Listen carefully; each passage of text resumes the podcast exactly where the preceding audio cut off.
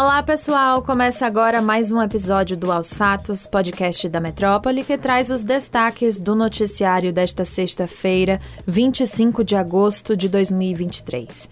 Eu sou Luciana Freire e comigo na apresentação está Stephanie Suerdick. Olá! Oi, Luciana! Olá a todos que nos acompanham. Já anunciado em outro episódio aqui do Aos Fatos nesta semana, na noite da última quinta-feira, a Assembleia Legislativa da Bahia aprovou o projeto de lei sobre o pagamento da segunda parcela dos precatórios do Fundef, que é o Fundo de Manutenção e Desenvolvimento do Ensino Fundamental e de Valorização do Magistério, aos professores e profissionais da educação básica do Estado. Isso mesmo, a sessão teve início às 19 horas e 20 minutos e foi agitada. Os professores presentes na sessão gritavam e interrompiam a parlamentar governista Fátima Nunes, enquanto ela defendia o projeto que prevê o pagamento dos precatórios sem os juros. Neste momento, o presidente da Assembleia, Adolfo Menezes, do PSD, ameaçou os presentes com a menção à tropa de choque policial presente. O projeto prevê que 60% dos recursos do Fundef sejam pagos aos profissionais que têm direito de receber a segunda parcela. Além disso, haverá um abono extraordinário de 30% do valor total para os profissionais ativos e inativos e também os contratados pelo Regime Especial de Direito Administrativo, o REDA. No projeto aprovado, não foi incluída a correção dos juros e multa cobrada pela categoria. Uma vitória do governo que conseguiu emplacar esse ponto e realizar uma votação rápida. Ao Metro 1, o governo da Bahia já havia afirmado que o pagamento segue a orientação de lei federal e também as determinações do Supremo Tribunal Federal. O presidente Lula, desde o início de seu governo, enfrenta, dentre seus vários desafios, o que podemos chamar de uma crise de confiança nos militares. Nesta quinta, houve mais um desdobramento desse assunto.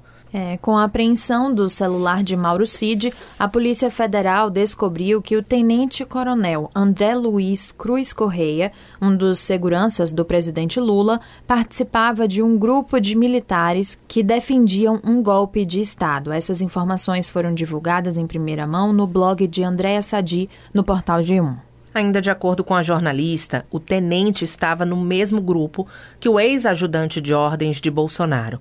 Correia é subordinado do Gabinete de Segurança Institucional, o GSI, e já participou inclusive de viagens ao exterior com Lula, como foi o caso da ida à Bélgica. Integrantes do GSI apontam que antes do general ser julgado é preciso saber se ele interagiu ou participou ativamente das conversas.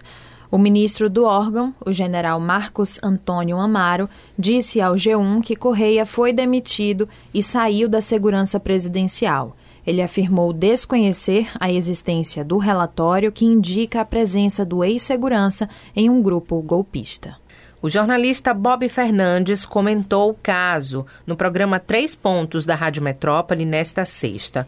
Bob analisa que a situação esquenta ainda mais a disputa entre o GSI e a Polícia Federal pela segurança do presidente Lula. Segundo o jornalista, depois de ser expulso da segurança presidencial e do GSI, o tenente-coronel foi para o gabinete do comandante do Exército. Ou seja, pelo visto, dorme com os inimigos o tempo todo, né? Ainda sobre o tema militares, no Três Pontos, Jânio de Freitas cobrou detalhes sobre a reunião realizada entre Lula e comandantes militares no Palácio da Alvorada, às vésperas da sua viagem para a cúpula do BRICS, na África do Sul. O encontro estava fora da agenda e não houve detalhamento por parte da comunicação do governo sobre o que foi tratado. Ainda na formação da sua tese, Jânio defendeu maiores explicações em prol da população brasileira que não pode estar às cegas. Eu espero que, como acreditamos, esse não seja o caso do governo Lula, como foi do governo Bolsonaro, do governo Temer. Na edição da última quinta-feira do jornal Metrópole, a repórter Nardelli Gomes produziu uma matéria sobre a venda da primeira diocese do Brasil. Fernando da Rocha Pérez, historiador, professor, poeta e escritor, denunciou em seu livro Memória da Sé, que foi escrito em 1974, ou seja, há quase 50 anos, a história por trás da derrubada da primeira diocese do Brasil para a passagem de um bonde. Nele, Fernando escancara a escandalosa venda da igreja pelo próprio arcebispo primaz do Brasil. É, foi a igreja mais importante do Brasil, porque foi a primeira que abrigou o lugar onde o bispo exercia sua função clerical, disse o escritor. Mas a igreja estava no meio do caminho do progresso e o bonde precisava passar. E foi assim negligenciando a importância do patrimônio histórico que, em 1933, o então interventor da Bahia, um cearense, Juraci Magalhães, decidiu pôr a reforma urbana proposta por Seabra em prática.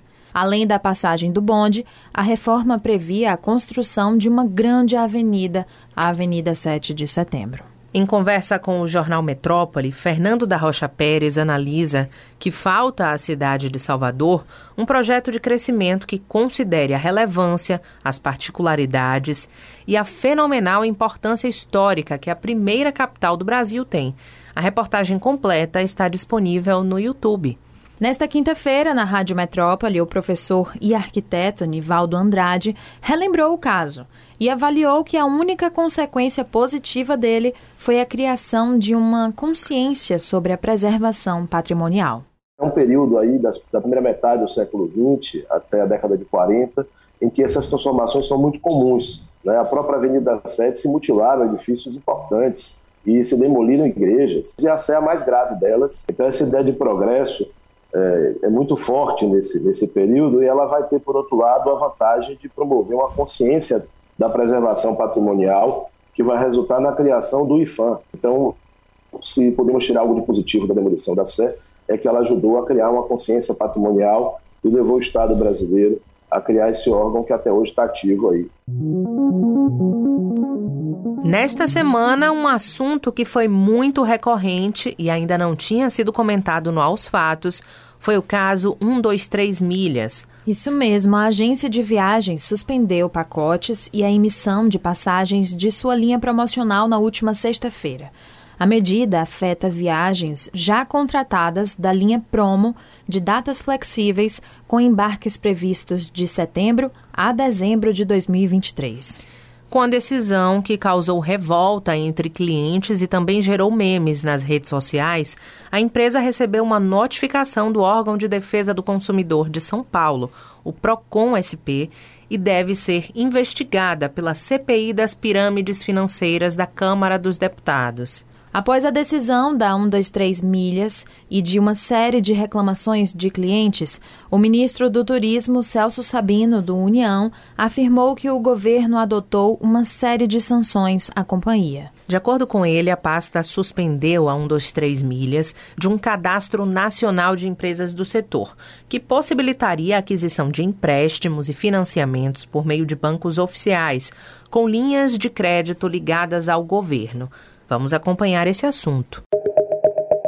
Com mais de 50 mil buscas pelos brasileiros na noite da última quinta-feira, segundo a ferramenta Google Trends, e com forte repercussão no noticiário desta sexta, o ex-presidente dos Estados Unidos, Donald Trump, foi fichado no estado americano da Geórgia sob 13 acusações por suposta atuação para subverter sua derrota nas eleições de 2020 no estado. É, com 98 páginas, o processo publicado em 14 de agosto aponta que Trump conspirou ilegalmente para alterar o resultado das eleições, enquanto participava de associação criminosa. Outras acusações incluem falsas alegações de fraude eleitoral e solicitação de violação de juramento.